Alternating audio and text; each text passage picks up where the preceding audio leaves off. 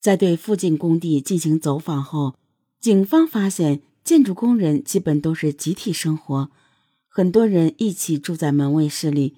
如果有人作案，不可能一点风声都没有走漏。最后，警方又把重点放在了网吧的网管身上。茶花巷十一号的门卫室旁边有一个大型网吧，这个网吧每天有不少年轻女孩来上网。这里的网管会不会见色起意，进而杀死被害人？然而，经过调查，警方了解到，网吧里的几个网管在这里已经工作很多年，没有任何不良记录。并且在对网吧网管的询问中，警方也没有发现任何可疑之处。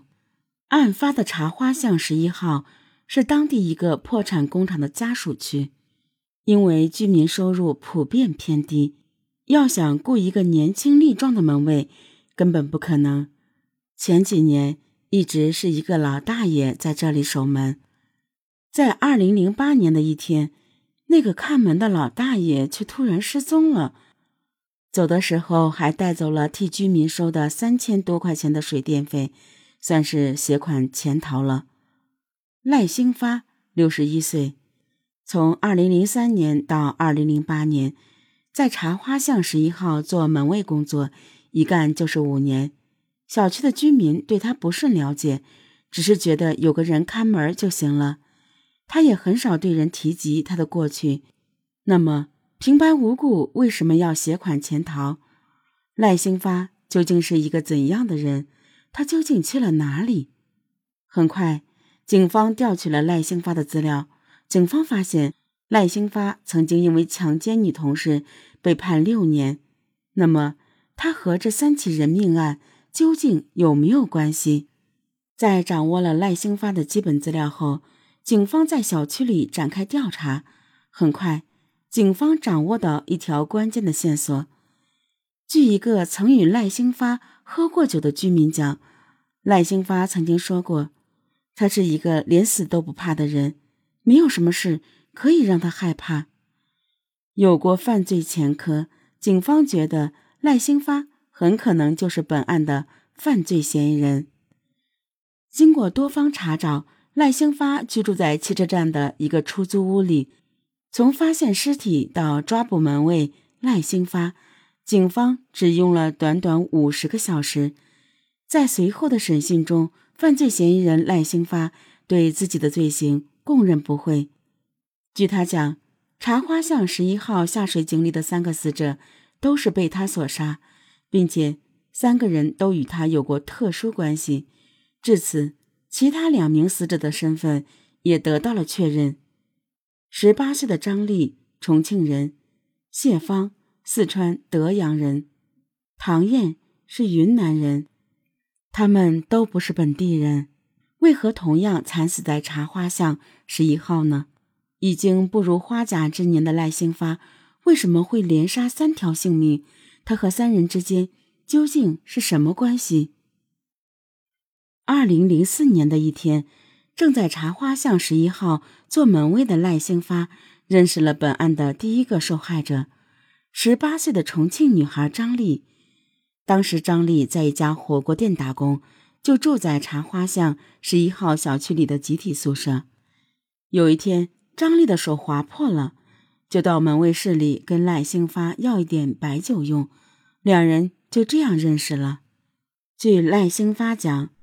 张丽走后没几天，便主动又来找他，说他已经辞了工作，手里没钱，想向赖兴发借钱。赖兴发借了五十块钱给他，又问张丽：“你没有地方住吗？晚上到我这里来住。”没想到张丽晚上真的就来了。就这样，没有生活来源的张丽与年长自己三十七岁的赖兴发。同居了，但是好景不长，仅仅过了几个月，两个人的矛盾就出现了。张丽让赖兴发想办法帮他借一千块钱，但是赖兴发说他借不到那么多钱。据赖兴发讲，因为他的收入微薄，根本无法满足张丽的要求。这让张丽很不高兴。一天，张丽又开口向他要钱，并威胁他少一分都不行，如果不给这一千块钱，就要告赖兴发强奸他。最后，张丽吼得比较大声，赖兴发冲动之下就掐死了张丽。杀害张丽后，赖兴发若无其事的继续住在茶花巷十一号的门卫室里。因为张丽不是当地人，工作也辞掉了，所以他的失踪并没有引起任何人的重视。一年后，也就是二零零五年的一天，第二个被害者十六岁的云南女孩唐燕出现了。这个女孩是来茶花巷十一号找人的，他在门卫室等他的朋友回来，但是他朋友一直没有回来。唐燕也没有吃饭，赖兴发就出去给女孩唐燕买了些包子回来。赖兴发的假意关心，让当时只有十六岁的唐燕完全没有防备的落入了他设计的陷阱。十六岁的女孩有的只是对这个世界的幻想，而缺少了对陌生人的防范。两个人很快熟络起来，此后。唐燕经常到小区来找赖兴发，因为缺少工作经验，唐燕在求职的过程中屡屡受挫，一直没有收入的他开始向赖兴发借钱。赖兴发问他住哪儿，唐燕说有时候东一下西一下，不晓得住在哪个地方，所以第二次拿钱给唐燕时，赖兴发就跟他说：“你晚上。”实在没得住，你就干脆过来，住在我这儿。这个十六岁的女孩怎么也不会想到，曾经帮助过她的这双手，有一天会变成一双罪恶的魔爪。后来，唐燕跟赖长发说：“我没有手机，你给我一千块钱，我去买个手机。”两人为此又发生了争吵。唐燕像上一个女孩一样威胁道。如果你不给我的话，我就告你强奸。赖兴发听到以后，再次爆发了。唐燕被杀后，赖兴发就将尸体藏于自己的卧室仅一墙之隔的下水井里。